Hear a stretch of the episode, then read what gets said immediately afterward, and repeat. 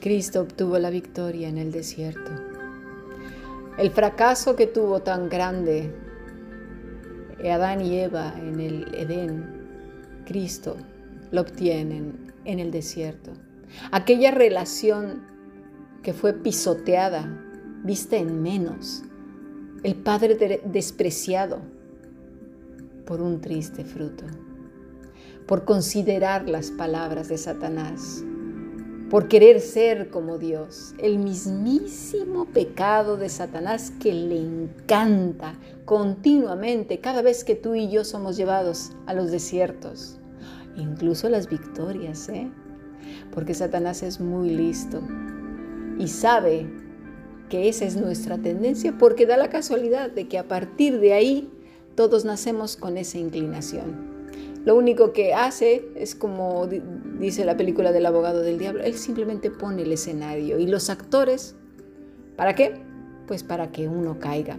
Mira, eh, da la casualidad que el mismísimo demonio no se quedó muy tranquilo, ¿verdad? Dice ahí en, el, en, Lucas, versículo 13, um, 4, versículo 13 dice, y cuando el diablo hubo acabado con toda tentación, o sea, se fue como un loser, se apartó de él por un tiempo.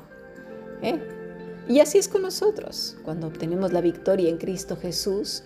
¿Por qué? Porque Cristo está en nosotros, operando en nosotros el Espíritu Santo, porque todo lo podemos en Cristo, que Él es el que nos fortalece, Él es el Adán victorioso, que restauró la relación, que había roto, que había echado a perder a eh, Adán y Eva. Por eso somos hijos adoptivos.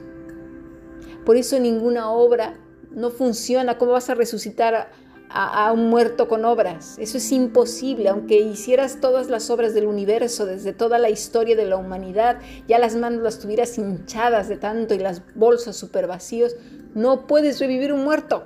Necesita el espíritu otra vez ¿verdad? Dios. Pero claro, había un castigo que pagar. La humanidad ya no tenía cómo pagar ese, ese castigo, esa sentencia. Tenía que venir Cristo y tenía que ser victorioso en todo y lo fue. Él nos enseña cómo obtener la victoria.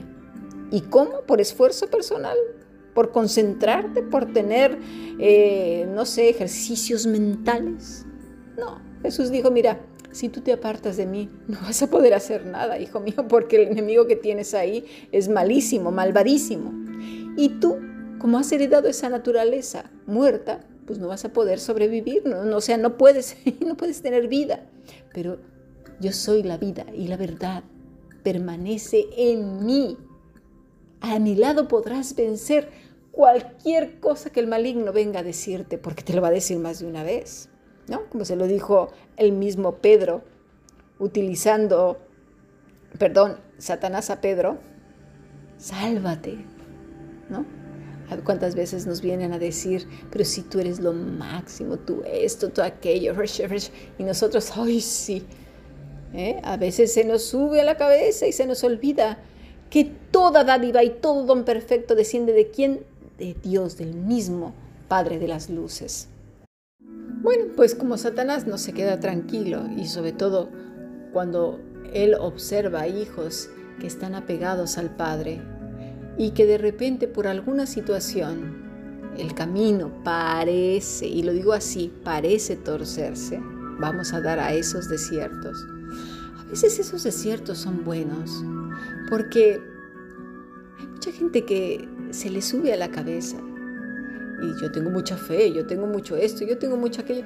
Y necesitamos continuamente ser escudriñados, limpiados. Dice el Señor que limpia todo pámpano. No nos confiemos en nosotros mismos. Mira, nos vamos a ir a Marcos capítulo 12. Vamos a ver cómo Satanás sí que no descansó, ¿eh? Cómo dio la tita. En el versículo 12, Jesús acababa de dar una eh, enseñar una parábola, la parábola de la viña, y sí, de los labradores malvados. Obviamente esto irritó bastante, precisamente a esos labradores malvados porque sabían que hablaba de, ellos. Versículo 12. Y procuraban prenderle porque entendían que decía contra ellos aquella parábola, pero temía la multitud y, y dejándole se fueron, pero no tranquilos, ¿eh? porque luego en el versículo 13 dice, y le enviaron a algunos de los fariseos y de los herodianos para que le sorprendiesen en alguna palabra. Es interesante porque es el pecado de Satanás. No que has dicho que eres lleno del Espíritu Santo, no que has dicho que tú obedeces al Padre, no que has dicho que tú tienes fe, no que has dicho que tú esperas en el Señor. Vamos a ver, vamos a ponerte a prueba.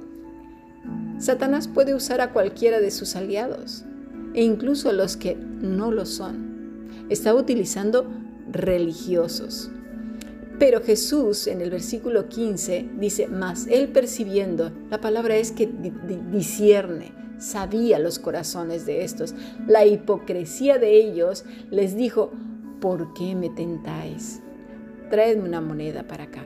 Es decir, Jesús discierne los pensamientos de ellos y no actúa de manera agresiva, ni violenta, ni a bibliazos, ni nada. Observemos la sabiduría de nuestro Maestro. Cuando estamos apegados a Él, respondemos como Él. Hay gente que dice, sí, pero lo que a mí me está pasando, Él no lo pasó. No, es posible que no pasó todas las cosas, ya lo sabemos. Pero lo que sí sabemos es el espíritu que nuestro Señor Jesucristo tenía.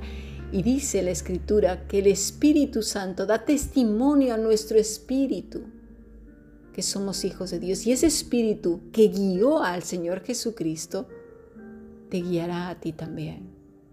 Pero necesitamos estar reposados, tranquilos, seguros en Él. Nuestra actitud delante de Dios y delante de nosotros mismos será el mismo testimonio de que realmente estamos reposando o no en el Señor. Esto no quiere decir que no vas a sentir que vas a ser como una roca sin sentimientos ahí, como Terminator. No. No, porque eso ya lo vimos también ayer con Elías, cómo derramó su alma delante del Señor. El mismo Señor Jesucristo en el Getsemaní derramó su alma delante del Padre, pero al final tanto uno como el otro fueron confortados por el mismo Señor que, no, eso no nos despierta un deseo intenso de vivir apegados a Él. Por favor, abramos los ojos. Dice en el versículo 28, no quedándose tranquilos, ¿eh? dice acercándose uno de los escribas que lo había oído disputar y sabía que les había respondido bien, le preguntó, ¿cuál es el primer mandamiento de todos? O sea, ya dando patadas de ahogado. Le pregunta eso al Señor, por favor. Pero está en las escrituras por ti y por mí. Cuando tengamos tiempo de aflicción, tiempo del desierto, tendremos que preguntarnos a nosotros mismos, ¿cuál es el primer mandamiento? Y eso ya lo hemos visto en clases anteriores, ¿eh? Amarás al Señor tu Dios con toda tu mente, con todas tus fuerzas. Eso ya lo sabemos, con toda tu alma, lo que implica porque al final de cuentas redunda en el pecado del Génesis. Aquel pecado en el cual no fue Dios amado con todas sus fuerzas, con toda su alma y con toda su mente, fue menospreciado. Tengamos cuidado, veamos nuestras reacciones. Dice Pablo que el que cree estar bien, mire que no caiga. A veces nos, nuestro orgullo, nuestra arrogancia, esa seguridad de nosotros mismos hace caer precisamente en este pecado, en amarnos más y a las personas que a Dios. ¿Eso qué quiere decir? Que no vamos a ser agradecidos, que no nos vamos a mover a decir, oye, ¿me puedes ayudar en esto? No, no, no, tenemos que ay, ser muy listos. Pidamos a Dios sabiduría e inteligencia espiritual. La necesitamos. Una cosa es ser agradecidos con las personas porque así lo tenemos que hacer, dar las gracias, pedir por favor, considerar a los demás, pero es lo que te mueve, en dónde está tu confianza, tu reposo. Por eso en nuestro corazón el primero que debería de ser examinado es el nuestro, no estar viendo las faltas de otros, es nuestro corazón. Separados de Él no vamos a poder hacer nada. Y Satanás va a venir las veces que pueda en aquellos desiertos que tú tengas a que cometas el mismo pecado que cometió Adán y Eva. Rechazar, repudiar, odiar a tu Padre Celestial, no creerle, poner en duda su poder, su majestad, sus decisiones. Necesitamos estar apegados a Cristo porque vamos a caer más de una vez. Si no estamos apegados a Él, claro. Sigamos aprendiendo y que el Señor nos ayude a vivir esta vida llena de gozo, de paz, seguros, tranquilos, llenos del Espíritu Santo. ¿Pero por qué? Porque vivimos apegados a Él. Porque el buen pastor no nos faltará. Sigamos aprendiendo bendiciones.